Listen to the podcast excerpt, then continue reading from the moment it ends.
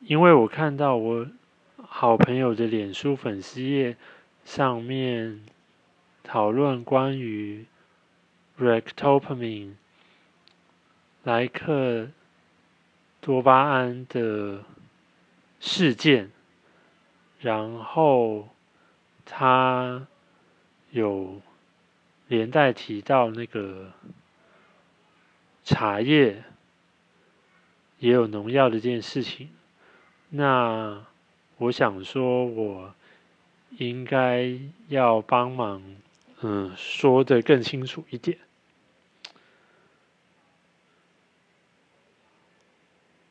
简单的来说呢，嗯，不知道大家知不知道，就是说，嗯，街上卖的那个手摇饮啊。还有便利超商卖的那个瓶装茶，它可能不是用茶叶泡出来的，或者是它只是我这里讲的茶叶，其实是包含茶叶、茶汁，然后茶屑、茶沫都可以。就是说，OK，反正就是说，不知道大家知不知道，说有的它有可能。不是这样子弄出来的，它只是有那个味道，可是因为我们可能不知道嘛，就习以为常，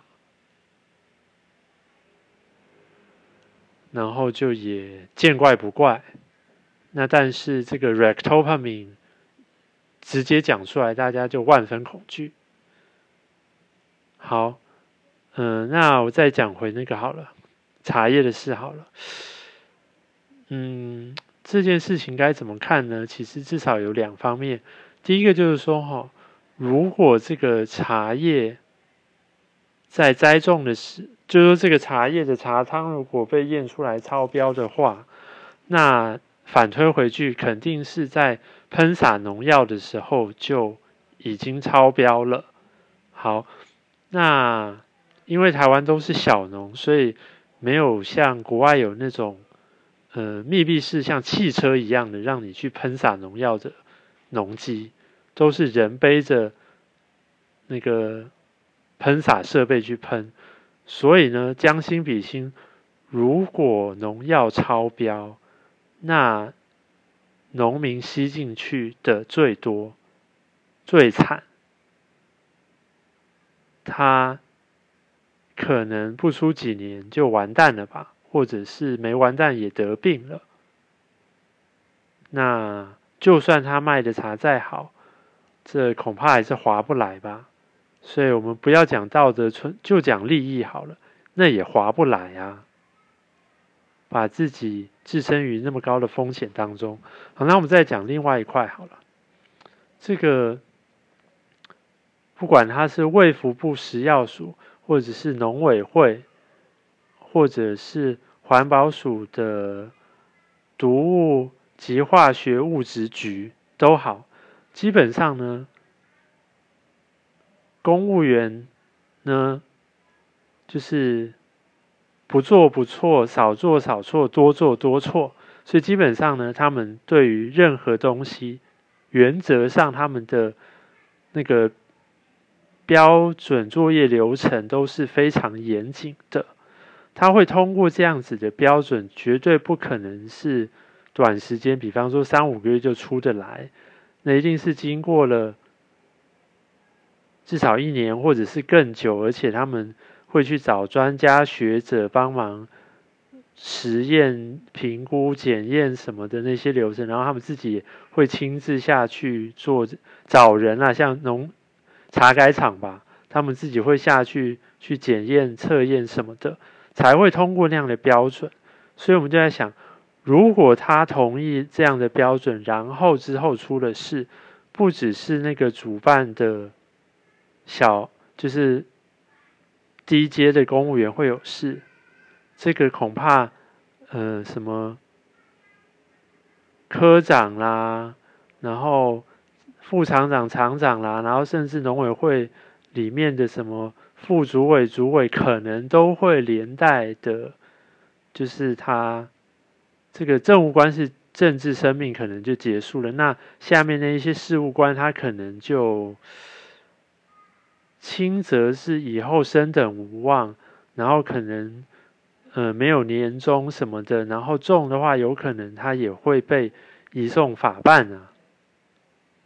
这个之我不是律师，所以我不确定说他的罪名会是什么。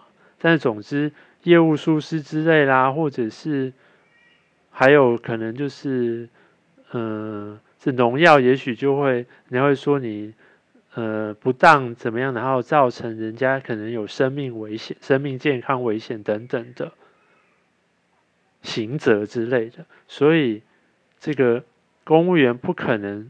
不太可能随随便便的通过一个规范。好，然后所以其实，嗯，我们就可以再看这个含有 r e c t o p a m i n 的进口的牛肉和猪肉，也是同样的道理啊。这这三个。部会属的人，下面的公务员，他们支持他们的部长、署长的说法。嗯，他们不可能到时如果有问题，他们到时候也是有连带责任的。那他们会同意，一定是找过。很多的人、专家学者来确认，然后他们才会放心的去支持，不然他们内部根本就不可能支持，这这个议题也丢不出来。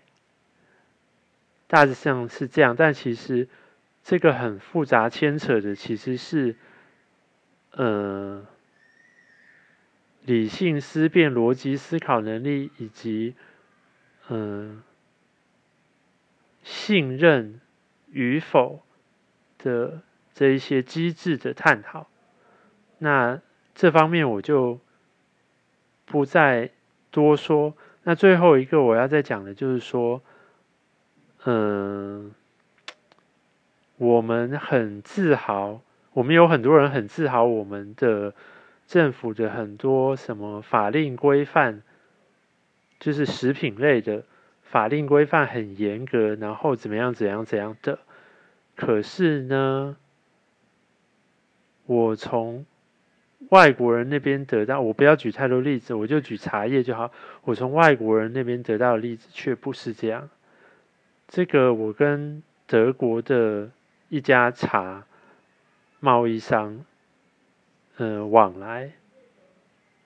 那我是很幸运啊，我送的样品，他都，嗯，他的有通过他们的那一些欧盟种种的检验规范。可是呢，他告诉我，他说你们你真的很特别耶。他说我们这些年来接触过的台湾的茶商，这个七成都不合格。都不符合他们欧盟的规范，为什么呢？他说，就是台湾的茶叶呢，这个对他们有他们欧盟的标准来看呢，这个重金属超标。